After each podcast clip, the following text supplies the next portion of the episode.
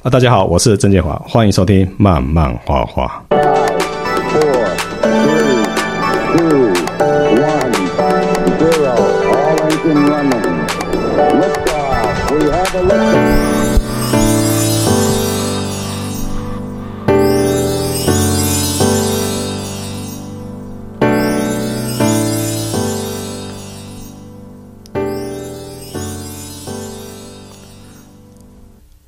每个人都有烦恼啊，交不出稿的烦恼啊，房租贷款的烦恼，无图可画的烦恼啊，各式各样的烦恼，大部分的都是因为问题而生啊。想解决烦恼，就是要先找到问题的答案，我们去把它解决它。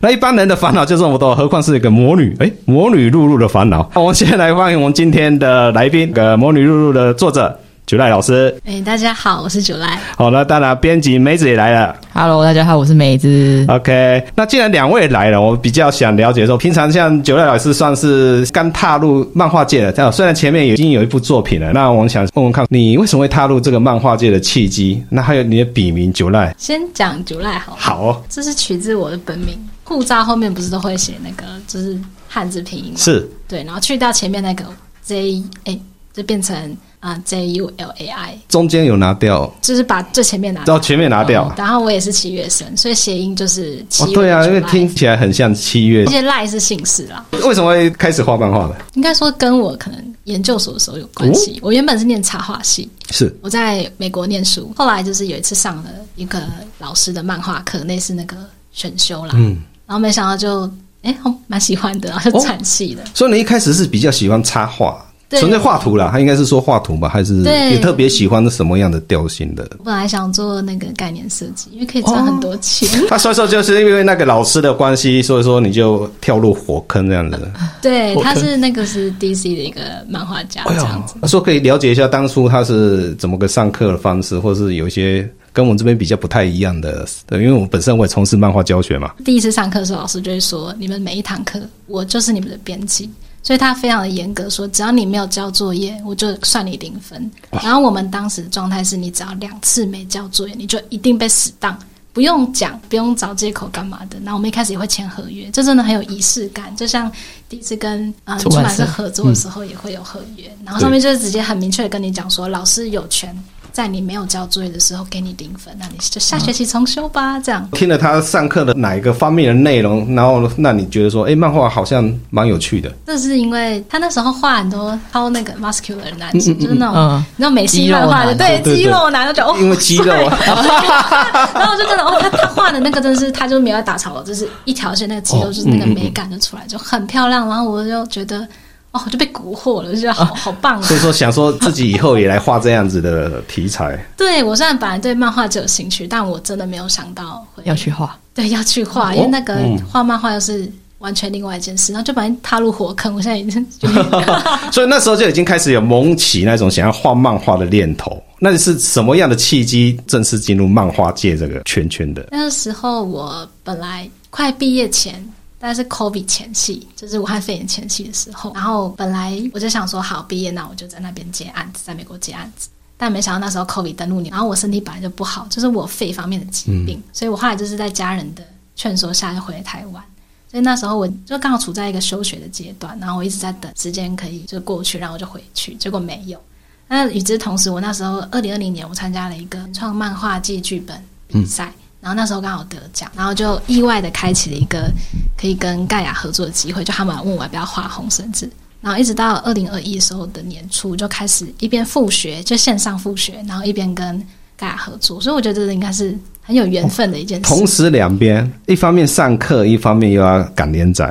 对，很辛苦哎。你刚才提到你在《魔女露露的烦恼》之前，还有一本叫做《红绳子》啊，那时候金漫还有入围金人奖。今今年你在创作这《红绳子》的时候，因为第一次创作漫画嘛，那有没有遇到些什么样的一些困难？我算半个学院派出来的吧。哦，对，嗯、就是那时候美国其实是教你学校训练你要怎么样成为一个专业的漫画家，然后我们那边分组很仔细，就是你就是剧本做剧本。嗯，编辑做编辑，漫画做漫画。所谓漫画做漫画，就真的只画漫画。我们会有很明确的脚本给你画，嗯、所以我从来没有试过怎么样自己去写故事，然后编排故事的节奏。哦、这个是完全是两码子事。所以我那时候红绳子我超痛苦的是，我要看很多文献，然后自己整理出脚本。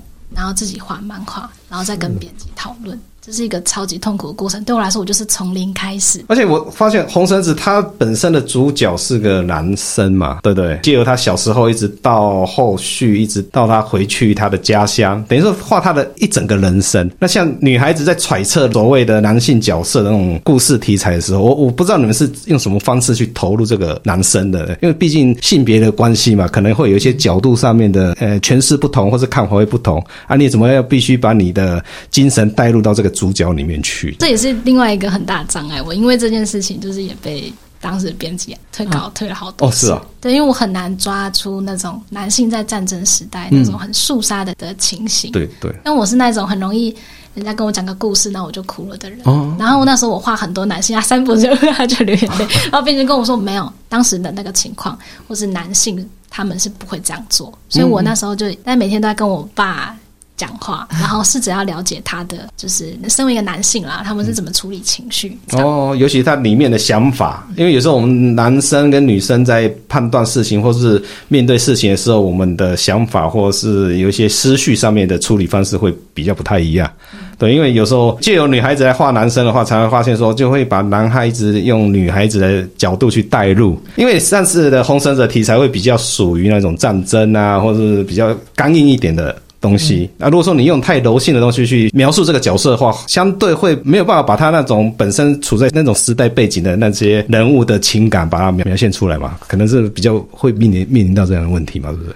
好大的问题，难 道是。我到现在都觉得很没有把握哎，对啊，我只能把当时的故事处理好。然后，何况我跟原作的高爷爷其实差了五十个年头，嗯，快一甲子啊！对啊，我就说好难哦，真的哈。嗯，所以回到现在我们画的新书《魔女露露的烦恼》，现在是女性角度，那相对处理起来应该会比较轻松一点吧？而且又是自己原创的故事。对，但它有一个难度，就我要回村哦。想说，哎，十六岁的少女他们在想些什么？这样还还没从上个角色抽离出来吗？对对对，我就说，哎，上一个鸟。实在是五十年前的阿公，嗯、现在换成一个十六岁少女，好难，真的哈、哦。哎，说是当初在构思这个想法，为什么要用魔女露露，又为什么要用魔女这个题材来作为你这个新的故事的一个启发？一方面是我本来对魔女就是这种女性，就是很 有幻想啊，嗯、然后觉得很棒啊，bling bling 的感觉。是是是，然后再来是考虑到商业的角度来说，嗯、它是一个可以说老套，但你也可以说它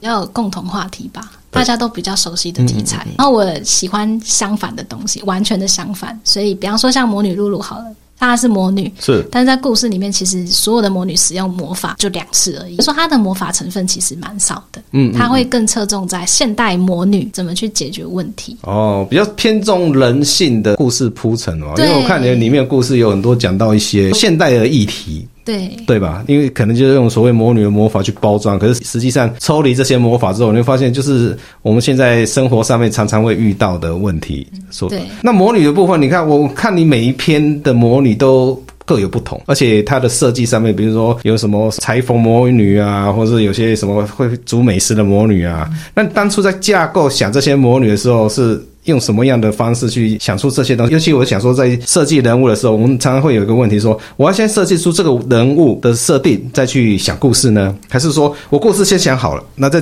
针对这个故事，我去设计这个人物的属性？大概会从哪方面去着手？首先，这些魔女其实她们比较像一个女性的群像剧，嗯、我想让这每个魔女都可以成为一个独立的故事，所以我的故事比较像是用人物再去带。故事这样，所以比较偏重先设计出人物的属性，对，然后再针对这个属性，比如说裁缝魔女，你就可能用裁缝这个题材去延伸出你的故事的一个发想嘛，是这样子吗？应该说看他怎么跟女主角的冲突，就是跟露露有一些衔接上的冲突，因为露露她其实就是在追求可能性，她、嗯、在成长的时候，嗯嗯嗯，你看你跟面对你要成为魔女还是要成为人类，就像是女孩子在想啊，然后。为了工作，还是要选择家庭？那每个魔女，她的身为不同的女性，她们又会面临什么样的问题？当是少女的露露去跟那些成年的女性碰撞的时候，她们会有什么？因为里面也会探讨一些呃，比如说爱情的部分。嗯，当你魔女产生爱情的时候，就会丧失她的魔力嘛。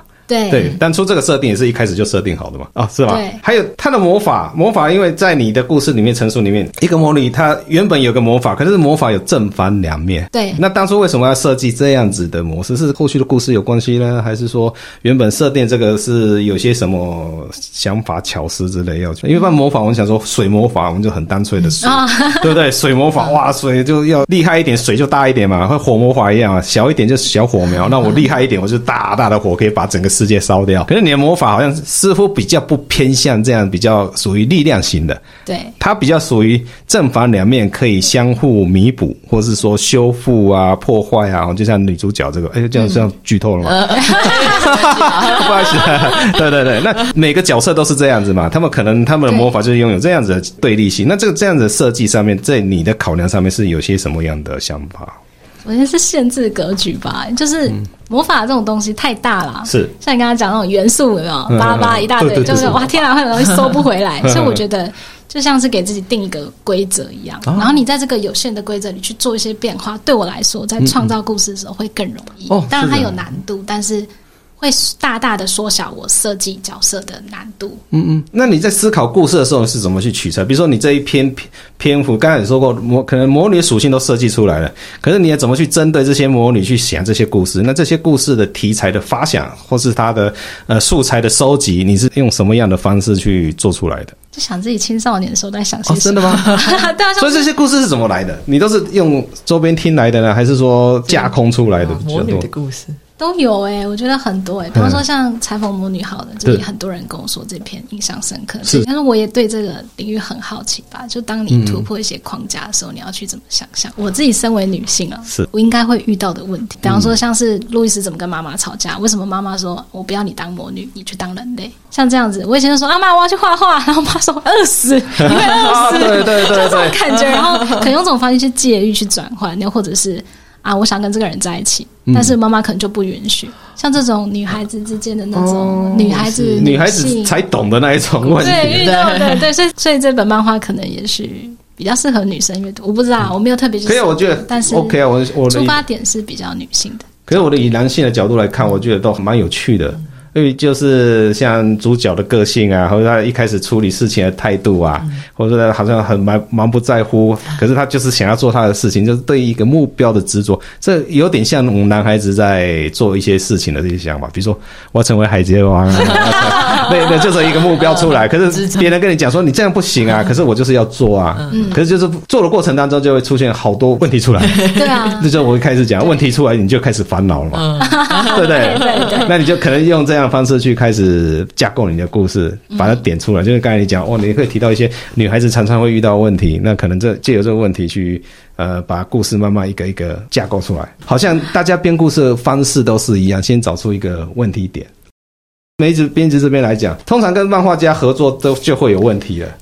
问题多，问题很多，对对对。那我们先聊聊说，像魔女露露的烦恼，跟九濑老师合作的时候，应该是第一次合作吧？我是红绳子后期加入，后期就加入，对，所以后期大概就是已经在完稿阶段，然后到成熟的这个过程。好，对，所以从头开始，其实魔女露露没错。跟一般第一次接触或是像比较新手的这种老师们在合作的时候，嗯，啊，像你也算是资深的啦，因为在这业界也有一阵几年有了吧？哎，不是几个月。这样子合作配合，当然每个老师有每个老师的一个调性在。好，那我们先从九赖老师的这边来讲的话，你在跟他合作的过程当中，有没有些什么样的合作经验可以分享给一般新人听听看？因为其实，嗯。很多漫画家都比较自由自在，艺术家。对，然后离开一下，对，所以有时候就是可能交稿的话不会非常准时。但是九赖，我不知道是不是因为新人，所以会比较认真嘛，就是还在那个很紧张的阶段，就是我如果没交稿会不会怎么样的那个阶段，所以他就交稿其实还算准时，就是还算是不错的合作对象，会准时交稿。那配合上面，比如说在沟通上，因为责任编辑不是只有收稿子嘛，对，好，比如说像这篇故事的话，在建议上面或是。规划上面啊，嗯、你们两个在互相在撮合的时候，是你这边担任了哪些角色，嗯、或当些哪些任务之类的？对，在分镜的时候，因为其实前面两回改超多次，对，就是不止我这边意见，还有总编的意见，对，因为我们会过两关嘛，好像改了这个七八次有吧？哦、可能是因为九赖还在跟画漫画这件事情磨合，所以他们在分镜上面的展现就还没有到我们预期的那样，所以在前面两回的时候，就是花了很多时间在跟他协调要改的部分，因为我们是用语音沟通，所以我们不是当面，因为他住台中，啊、对，对，所以就是我们没办法当面沟通的话，可能就是有时候我讲他不一定有听懂，或者是我讲的跟他想的方向不一样，嗯、啊，有时候改回来可能就想说好像不像，不是我原本讲的那样，啊，有时候改回来也是哦，好像这样改会有更好。合作上面的话，就是会在这个地方磨合比较多，在分镜的阶段花比较多时间啦。嗯，其实一般合作都是这样子啊，比如说我们在跟编剧合作也会这样子，因为文字作者跟图像作者的脑海里面的画面永远都是没有办法贴在一起。对，对，那所以说这个时候就是会取得一个所谓的平衡的一个作用嘛。那编辑跟我们作家合作的时候，也大概会有这样子。那如果说像九赖跟梅子这样配合的时候，那以作者的身份来讲的话，跟编辑合作有一些什么样的？心得对心得可以分享一下，对对对，好的坏的呢。我们俩等下出去打架，没有了。首先我很信任梅子，嗯，那信任你的编辑是件很重要的事情，这个是比寄发什么都更重要。就是做人处事嘛，或是很像那种人际关系吧。嗯嗯嗯、建立信赖之后，你才会毫无保留的把你的一些疑虑很老实的跟他讲。像我真的听不懂，或是我没有办法理解为什么他要我这样改的时候。我觉得说真的不懂，或者是我觉得吵架吵一阵子，很和平啊，我们俩不会说让你死啊没有，就 是我就会就会。绝交的。我就会说你嗯，给我一个礼拜想想，或者是我就会圈起来，我说也许我再过一阵子我就懂了，像这样子，对，要不然如果真的不行，就泪眼婆娑说，我真的听不懂。我说那你就再想一个礼拜，就是。沟通，然后他们也会想知道我在想什么。像梅子这样，你负责画家不是只有九赖嘛？嗯、对，其实还有很多那个老师嘛，哈、嗯。那像我刚才提过，就是每个老师的个性啊，嗯、或者是他的作图习惯，完全是不太一样的。对对对。对，那像你编辑面对不同的作家，你们在处理不同的作品，或是老师的一些行为的时候，嗯、你们怎么去取得平衡呢？应该是这么讲吧。呃要先了解这个人的个性是怎样，他的行为模式，就等于是你要去分析这个人的个性，然后他会怎么想。但有时候也是需要靠沟通，因为我我可能看他的分镜的时候，我不一定看懂他想表现什么。如果他是可以接受我很直接讲说我看不懂你在画什么的人，我就会直接跟他讲说我看不懂你在画什么，或者是这个地方。他好像有点奇怪这样子，嗯，但如果九代是比较心性敏感的人，我我就会比较委婉的讲，怕说戳伤他，对对对对对对对，会根据每个人的个性去调整，就是我给意见的方式。哎，可是如果说一般新人，你完全也没接触过嘛？你顶多看过他的作品啊。对，我会我会观察一阵子。刚才讲了露露的这个部分，前面一两回是不是就是在观察？对对对，但因为我还有红绳子，所以那时候已经有磨合有有稍微稍微了解了。哦，所以一般编辑跟作家配合其实也不容易啦。其实第一个就要先了解老师们的创作个性个性，对，然后他的一些呃想法，嗯，对，然后我觉得到最后就是一个配合的问题，因为大家互相做一些当中的一个平衡。点，如果能抓得住的话，嗯嗯，那我也不要去刺激你，那你也可以平和的把稿子交出来。对对对，对，这是最基本的。那我们当然是希望说，把整个东西都调到一个最好的状态，作品是最好的，这个是大家都很乐意去见的。除了这样子以外，那在整个魔女露露的烦恼上面来讲，因为刚才讲过前面一两回来来回回七八次，嗯，所以说在这边考量上面是有呃出现什么样的问题？是因为剧本呢，还是说？因为刚才是讲分镜嘛，可是有时候可能分镜出现问题的时候，有可能会回归到原本原始的剧本的设定，或是因为刚才九老师讲嘛，因为在以前在上学的时候，不是专精在编剧这个部分，所以编剧对你来说，像红绳子那部分，你要把散文，你要把它变成故事，其实真的很痛苦。这种东西，现在回到自己原创的东西，又无中生有出现一个设定，那设定。在好，我们先问梅子这边设定拿到这边，他提出这个构想的时候，那你你们这边是怎么做一个回馈？跟他说这个 O 不 OK 啊？这个会有什么商业市场或者是什么之类？你们这设定的话，就是一开始是先看文字的。那文字的话，就是会先从他剧本里面有没有什么逻辑瑕疵之类的，或者是可能会不合理的地方会先问嘛。然后他可能会。自己也会再回去想一下这样。是是。那到分镜阶段的话，就是演出上面蛮重要的，嗯、因为那时候前面改很久，其实是他那个演出都不合我们的预期啦。哦、第一二回就是最重要的阶段嘛，嗯、就是你要让大家一翻开就有兴趣往下看。对，所以我们就是会调整很多演出的部分，然后还有一开始他的男主角实在是太没有存在感，这件事情因为被总编拿出来讲，然后所以才又改了很多地方，哦、加重男主角的。对对对，然后我们又调整很多那个男主角的个性，我就一直问他说：“你到底想要把他设定成什么样的？”一开始根本男主角是没有存在感的人嘛？就偏没存在感，嗯、他们自己觉得没有存在感，我不觉得。因为你可能太专注女主角的的表演吗？还是我不知道哎、欸。因为你到时候会调整男主角的戏份嘛？那为什么会这样子去加重？为什么这样做修正的原因？不是，我现在回想起来，我只用当局者迷来形容我自己。啊、但现在我可以理解他们为什么这样讲了啦。但、嗯、就是你知道，创作者最容易，尤其你画原创漫画，你最容易迷失。嗯，你就是自己想的很开心，然后你可能只画一张图，然后你背后可能有十个。秘密都都没有跟编辑讲，然后都没有跟别人讲，然后我都不知道。对，然后每次讲的时候，他说为什么要这样说，我就说我就突然抖了一堆，我就哦，因为他怎样怎样怎样怎样怎样，然后他发现哎，原来我都没讲。对啊，然后那你这些地方要画出来啊。对 对，就你这样讲，我常就会跟学生讲一件事情，就是说你的设定读者不知道。对。那我们常常画图人，你刚才讲当局者迷，就是很清楚，就是说我们常常会自以为是，或是理所当然。嗯。就啊他设定就这样子，问题又回到我们看的人。我们不知道，对，你说他个性开朗啊，嗯，那是你的设定上面写。可是我在那边上看，他好像表演上面都很冷呐。对啊，对，他开朗在哪里？有时候都会回归到说，你有没有把你的设定用画面演出来？我相信编辑通常都是回馈这个部分，编辑是第一个读者嘛。对啊，那我没有感受到你的设定啊，而且有时候我们常常看到有些作品从头到尾主角或是配角名字都没完全没出现，可是他就叫。阿狗啊，他的家叫阿猴啊，啊，问题是读者完全没有看到啊，对，哪里啊？对对对对对对，我们常常常常会看到有一些新手，有些比赛作品最常有这种东西，就是从头看完了，哎，叫什么？足球叫什么？哎，对，会出现这个问题，他们叫什么名字完全不知道。其实我们脑海里面会有一个莫名其妙的声音说，哦，他是谁？他是，可是实际上要叫的时候，哎，叫不出来。可是。作者里面一定有他的名字，嗯，你们画的时候就会完全忘记说，哦，应该把那个主角的名字跟读者讲，用什么样的方式跟读者讲。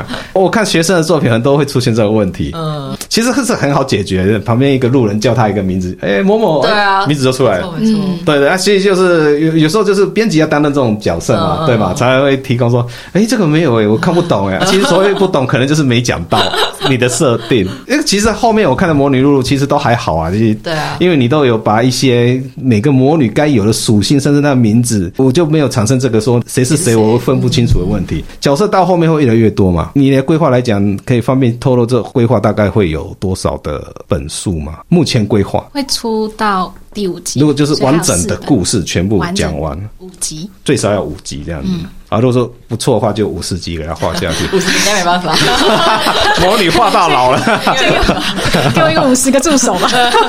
一个要改画什么魔女露露的的谁谁谁的，什么亲戚朋友，那就换了才魔女的烦恼。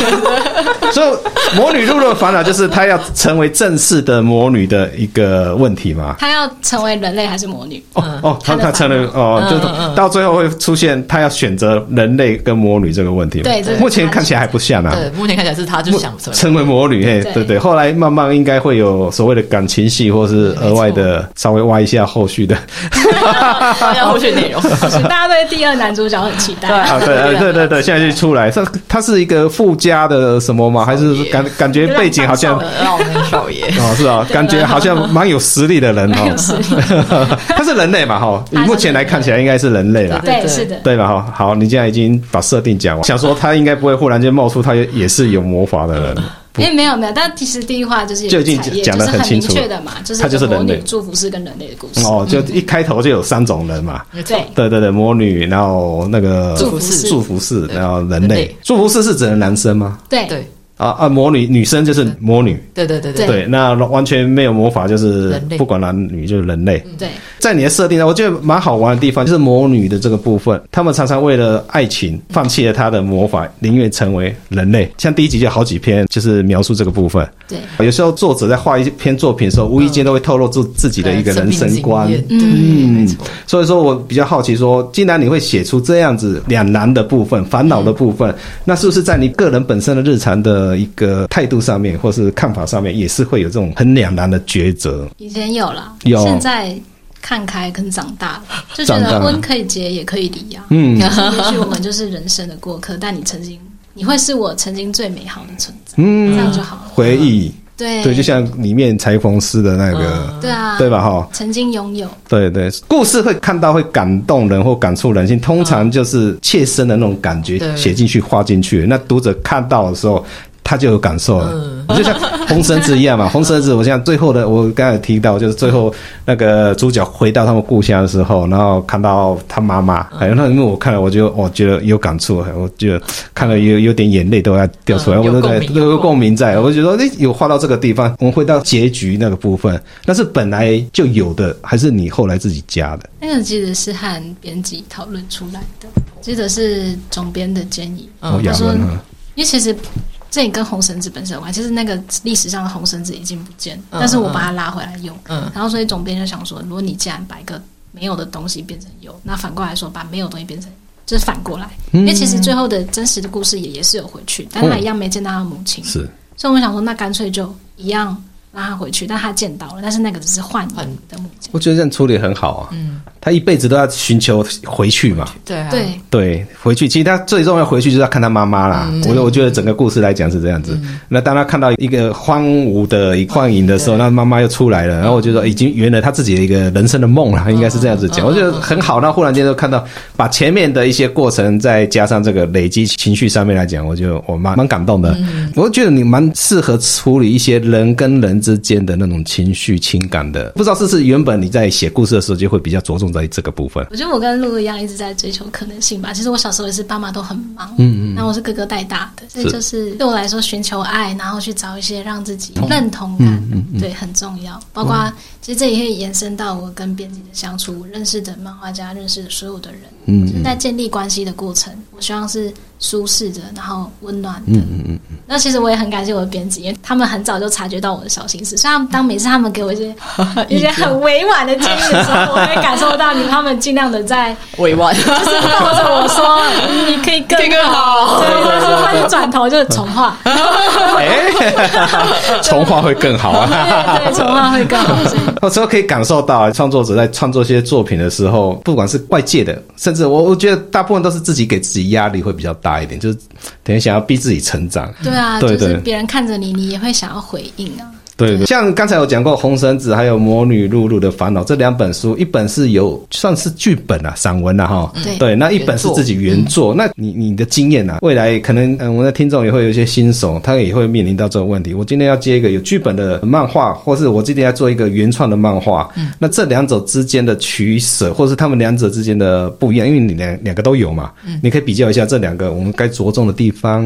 我觉得我蛮庆幸，我第一个接的是《红绳子》。首先，《红绳子》它是一个很纯的商业案嘛。嗯嗯嗯，就是人家给你个脚本，然后希望你把它改编成一个漫画，漫画，然后要感人。所以一开始我切入的点就是，这本来就不是我的故事，我是要身为一个创作者，我要考虑商业面，像是我不能只是一直画一些很催泪感人的，然后我要尽可能让所有的读者都能看，包括小孩子，所以可能要加一些有一点点幽默风趣的，然后可能在画风上要调整一下，像这类的。考虑过很多商业层面之后，再画自己的原创漫画。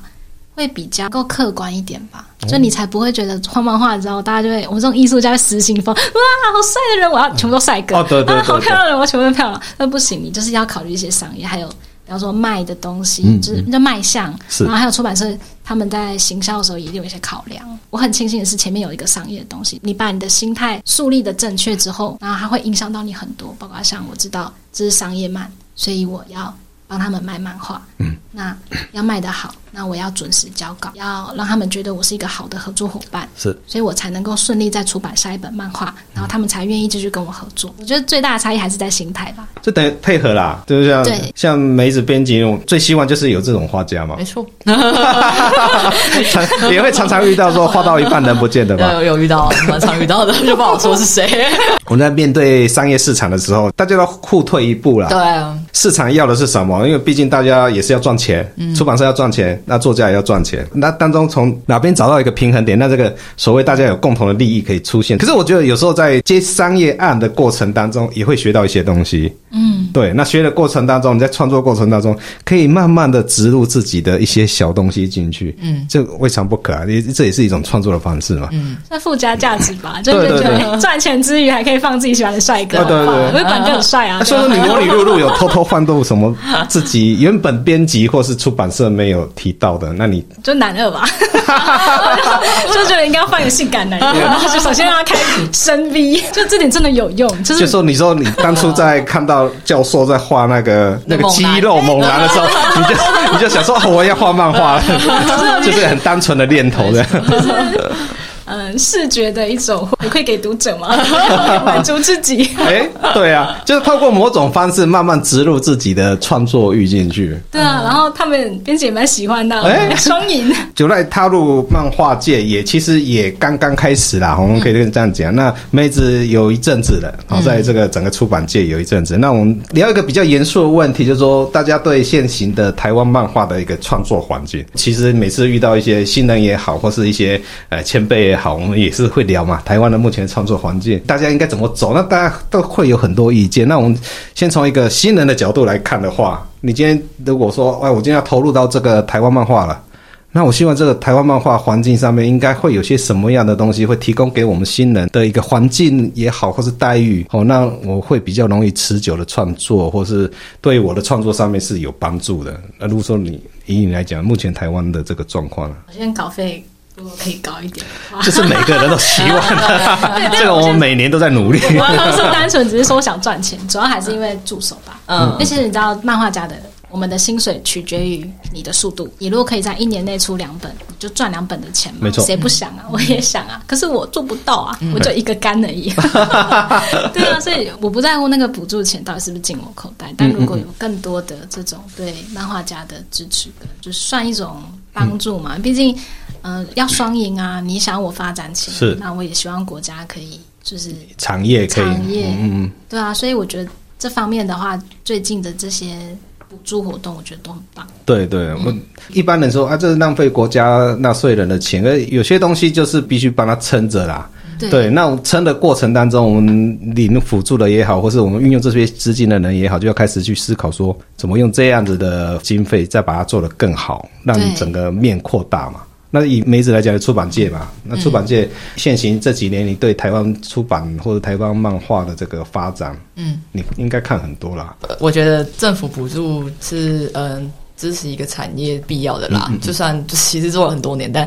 台湾漫画还是还在慢慢的走，就是还还很慢，但是还是有一点点成长啦。但就是因为你看韩国也是从国家补助开始，对，开始慢慢成长嘛，所以这一定也是必要的。但是拿到补助的人，他们就是要意识到这个补助其实也不是就是免费给你用，那一定要做出相应的成果才行，不能只是免费拿这些钱，然后但是你最后其实根本也没有规定时间内做出来，嗯、然后就是准时交稿很重要，对，真的。以商业案来说的话，呃，作品的维持热度。是很重要的，这样因为有热度，我们才能行销。那有行销，你才会赚钱。对，所以就是大家就是要记得，呃，拿了不住之后要好好画图，然后那个出版社在包装的时候也会就是替大家想很多啊，一定都是往赚钱的方向想，嗯、就是大家可以好好配合，然后我们就后面才有长远走下去的可能。当然，当然，对对对，毕竟你今天拿到这个作品，也是希望说让这个作品可以卖得好。对啊，对啊，有利润出来。那当然，出版社不可能说我只是纯粹出书而已，嗯、我这当然是把这个书出好。好做好，不是慈善机构，对对，赚到钱，这是才是大家双赢的一个目标。对，出版社真的有赚到钱之后，我们才可以慢慢脱离补助，这是正确的观念。因为补助不是永久的，我们也希望说，我们哪一天漫画产业是不需要靠辅助，我们可以自立自强，嗯嗯，对不对，就可以大家都可以哈哈笑赚大钱这样子。对 对，我们也希望这样子。可是目前以现在环境，真的已经荒废好久了，我们 要等于说要从头开始慢慢。做那这个东西，就是我觉得说，至少把它撑住，这是一个最基本的概念。那撑住的过程，就是要靠大家创作者也好，出版社也好，大家怎么去努力把这个东西去把它维持住。嗯，要往上推。对对对，这一定要往上推，要不然因为你悬在那边，迟早还是会不见啊。尤其这个产业，嗯，你不做，而且大家现在目前的一种消费习惯、阅读习惯也慢慢在做改变。对对对，对啊，我们可能我们在创作者或者出版社也都在思考说要怎么去做转型啊，都会去想这个问题，也是要给我们时间去做，因为不可能说我今天要改革，我今天要开始整个产业都好，也不可能说说好就好。对啊，不可能，绝对不可能。对对对，应该是很多东西慢慢累积聚在一起，才有那个力量在。这些新人要进入这个漫画界，有些什么样的心态，我们该去面对，或是该去拥有的？我觉得建立一个正确的商业模式，合作的习惯是很重要的。就你要知道，你不是单纯在画漫画做兴趣，你是有一个出版社，有编辑，然后你有其他的人跟你一起配合。所以，比方说准时交稿，比方说有没有符合他们的期待，这些都是很重要的合作守则。就不要觉得好像啊，我就在画漫画，为什么别人要这样一直冲看我啊？然后他们不喜欢我啊？然后知道自己不是纯粹的艺术家。如果你只想当艺术家，把图画的漂亮啊，然后放一些自己的小心思，那那就放在同仁场或是其他地方。嗯，商业归商业。哦，我觉得这个概念很好，因为就是因为以以商业来讲啊，就是像梅子啊，你出版社应该很清楚这种方式，就是说我们一个作品出来，我们前面也聊过啊，就是作品出来就是要卖钱嘛，嗯、对不对？啊，出版社也要营运嘛，对，那如何让？这个东西卖钱，首先我们针对作品上面就会有一些所谓商业的考量。嗯，对。那一般作者其实有些新人，他们可能不会想那么多，他想说纯粹漫画就是一种创作。那创作的话，那我就画我喜欢的就好了。嗯。可是他可能就会失去说所谓的市场考量在哪边？就你讲爽图嘛，对不对？但可能画的很爽，会觉得哎，这是我我要表达我自己一个创作的一个问题。可是回归到市场面来讲的话，这个其实是很危险的。我发现很多创作者就是比较艺术家性格啦，等于说他。比较不想受到约束，嗯，他也比较不想被改东西。对，通常一改个东西，他就会抓狂了。对，就像我改学生的作业的时候，我通常也会不同的个性，我也去斟酌说我要怎么去改。因为有些学生他主观性会很强，那很强的情况之下，那我们改他作品，他就觉得说好像他，他对，然后 或者说你是不是觉得我画的不好，好像他会受伤。后面问问梅子，像这遇到这样的状况，那怎么办？就当然也会有些老师就很强硬嘛。对啊，对啊，他他有时候就嗯，你们怎么去互相妥协吧？就可能就我们一定，我们有什么地方是觉得这个一定不行的，那我们这地方跟他沟通，看要怎么改。那这地方改了之后，那其他地方他坚持的，我们就可能想说，好，那就照你坚持的，嗯、就是会有有一个，就是大家各退一步这样子。哦，对了，一一定是要这样子。那。就赖嘞。如果说你现在是新人嘛，那在面对这种问题的话，就刚才有讲过啊，爽图爽爽画可以，我们可以到其他领域去放。面对市场、商业市场的这个部分的话，心态上面有没有什么更需要去注意的？切换工作模式，就是当我没有办法说服我自己的时候，我知道相信编辑是一件很重要的事情，因为他们的工作经验比我深，是他们的眼界比我广。这时候就是要信赖他们。我可能没有办法当下被说服，但是我会告诉我自己说，他们有他们的专业。嗯，然后我如果还不是不懂的话，当下还是不懂的话，我觉得要交给专业的他们的判断。会不会有时候就是大家在讨论一个点？或一个桥段的时候会争执不下，比如编辑有编辑的坚持，嗯，那创作者有创作的坚持，比如说我就是要这样画，我觉得这样画是最好，可是编辑可能会说服他说，嗯、可是我们在整体考量上面，你你这样出来的东西可能读者会不了解，嗯嗯嗯，那这时候大家互相坚持的时候，大家都不退步的时候，那怎么办？我就这样回去想一个礼拜，还是要回去想一个礼拜，想一想，他觉得我还是坚持这样画的，对，就是说，那你反正你就先想想看，那那如果真的不行的话，那也没关系，这样子，对。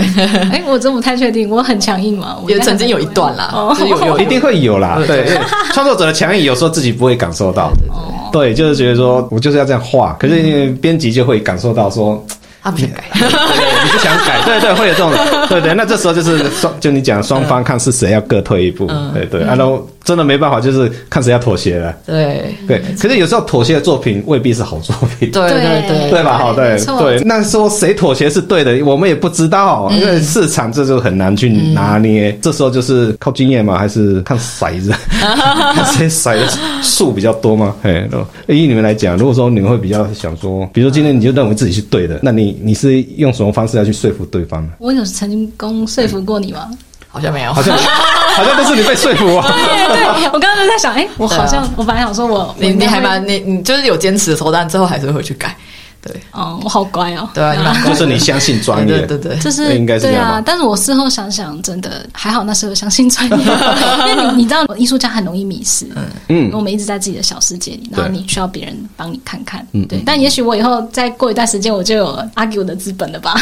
相信你的编辑啦，对要信任他。嗯嗯嗯嗯嗯。刚出道的人，因为有些比较市场面的考量，因为毕竟这我们画图人一般是不会面对市场，是要输出来才会面对市场。那输出来的话，当然不是经过我们手上，大部分是经过编辑、出版社这边去调理。那所以到最后，这本书都是由编辑去承担所谓市场面的一个回馈。毕竟他们的专业就是在这里。回到就来刚才讲，就是一般新人就是会建议说，当你还没有很成熟，或是自己也没有很确定自己的方向之前，或或许先听听别人的意见，哦，编辑的意见，或出版社，或是旁边一些老师们的意见，可以做个参考。有时候未必坚持是好啦，稍微软性一点，我们把东西改一下，或许就会比较迎合一般的市场面啦。我我觉得说，应该是用这种方式去画图，要不然有时候一直坚持，大家坚持不下。其实东西就耗在那边。对啊，大家都很痛苦。对，再来就是刚才说的，妥协的东西未必是好的东西。对那我们必须在妥协当中找到说哪个才是比较可行的方法。嗯，有烦恼就有问题嘛，我们讲过了，怎么去解决问题？是大家都在解决问题，怎么去面对问题？好，这个是我觉得应该就九来刚才一直要跟大家讲的，就是怎么去面对问题的这个方式，配合度，还有你的想法，这个是一个新人进到这个业界最需要去先去建立的。要不然你一进来这个业界，可能你的自信心就会被摧毁。对，会这样子。会对对，书还没出被瓦解一次，书出了再被瓦解一次，因为卖不好，这真的是很现实的问题啊，对不对？最后，九爱对未来作品有没有还有什么规划之类的？因为你说你还在念书嘛。还没有毕业，哎，毕业了，恭喜啊！就是那时候画红绳子在经历哦，那时候前四个月线上这样子就毕业了。，那所以那前四个月我真的超煎熬，一直被退稿，然后然后作业也被退稿，双面退稿，超超怕的。那不会很焦虑吗？超焦虑的压力，因为那时候总编讲的话比我教授话还要少，啊真的吗？他就他就微笑，我就知道了。那至少现在红绳子结束了，然后也开新连载了，啊也毕业了，对，对，轻松一点。那现在可以专心创作了。可是应该除了创作之外，还有其他规划吗？可以方便讲一下吗？嗯我首先我自己也有在摆摊啦，我觉得用爱发电很重要。哦你知道，除了你有一个正确的心态，你当然我当然是以商业漫画家秩序，所以这边就是 business 归 business，你还是要有一个额外的地方可以让你发电。对对对对，像对是我就会画一些同人本啊，嗯然后赚一点小钱也好嘛，然后接一些委托、小委托，然后或者是去当大学的一些讲师也可以，嗯这种拓展让各种不同可能性。对的对，然后我对未来期许是我希望一年一本嘛，还是 就这样一直画下去。然后我也很希望画各种不同题材的漫画。我觉得商业漫画家最好是能够每个地方都能够试试看。我的我的期许，然后我希望可以建立一个品牌，就像像曾老师，就大家想要漫画界，然后老师就哎曾老师教学了，我们只能对教学，作品目前还没有，这我继续努力。每个人在不管哪个业界，你的形象都，就我一直强调品牌啦。嗯，对对对，大家如何在第一时间就想到你？好，比如搞不好以后想到魔女，哎，就想到九来 的意思；想到烦恼，就九来，哎，不太。想要烦恼，好烦恼。哎，那除了漫画以外呢，还有其他规划吗？哎，你刚才不是还想可能会出画展？啊，对对对，我接下来有在规划个人展，大概地点会在哪边啊？在台中，也是在台中独立书房叫纸书房。哦，已经谈好了吗？还在谈。我们还在谈，但是我很可能就这样因为我住在台中嘛，对啊。然后我们会有一个大概三周的展期，然后再加一个分享会。是，然后分享会我邀请了梅子来，所以也许到时候我们可以再讨论一下露露，是或者是做各种不同的探讨吧。我最近在一直在，我很想办的个展主题是去死。就是狗带这样，跟我之前的独立样很有关。有点黑暗哎，对。哎，但其实我想用诙谐的角度讲去死这件事，我觉得大家可以用更轻松的角度去探讨，像离婚啊、去死啊、自杀之类的，真的要加火讲。所以说禁忌话，但其实在展的话是一些画作，对画作类似这个主题的画作吗？还是对这个题材的画作？嗯嗯哦，亚克力画。我很期待画展出来可以再来一次啊！针对画展再来聊聊看。嘿，除了漫画以外，九赖的另外一个插画，原本就是要朝插画走了嘛。对啊，对啊，看到肌肉之后就。不小心歪掉了，开一个肌肉展，对啊，肌肉展。好了，那我最后还是把《魔女露露的烦恼》这本书的连载方式，还有它可以在哪边购买到？妹妹子可以、嗯、哦，购买的话在呃各个通路都可以买到，书店或者是网络通路都可以买得到。是，哎，基地会有吗？也会啊，基地也会有，哦，也也有电子书这样的。呃，电子书也有。好好好，反正就是不管网络平台或实体书店，对，甚至你真的没有，你就只好到台北漫画基地，对，那一天有我们国人漫画。没错，网络连载也可以。哦，对对，还有我们网络连载，对，当然看了之后要买书，我 觉得，嘿，书比较实实际一点，不管是电子书还是实体书。创作者最希望就是你能拥有，把这本书放在你的书架上，那随时有空就拿起来再看一次、两次、三次，你能体会一下我们在里面创造的世界、创造的角色。对，这是我们对，也许会发现其他不没以前没发现的地方。没错，有很多东西就是搞不好作者又埋了什么东西在里面。我们平常都没讲，当你看到第十次的时候，你会发现某个角落怎么画了一个好像，对不对？小 彩蛋。漫画家常会玩这种嘛，就是刻意画进去。而且有彩蛋吗？有有嘛？你看，对对对对对对，有。对，你看嘛，我就说有嘛。我不会跟他们讲，他们自己去找。对对对，如果说很很好玩，就是这个地方啦，就是说。作者会埋个东西进去啊，所以好的书我们可以不断的去品尝，不断去看。嗯、我就是建议，尤其书在手上，你随时都可以翻嘛。嗯、今天很高兴九赖跟梅子来接受我们访问，嗯、今天我们的访问就到这边了。哎，谢谢两位，谢谢。谢谢，我是曾建华，慢慢画画，我们下次见。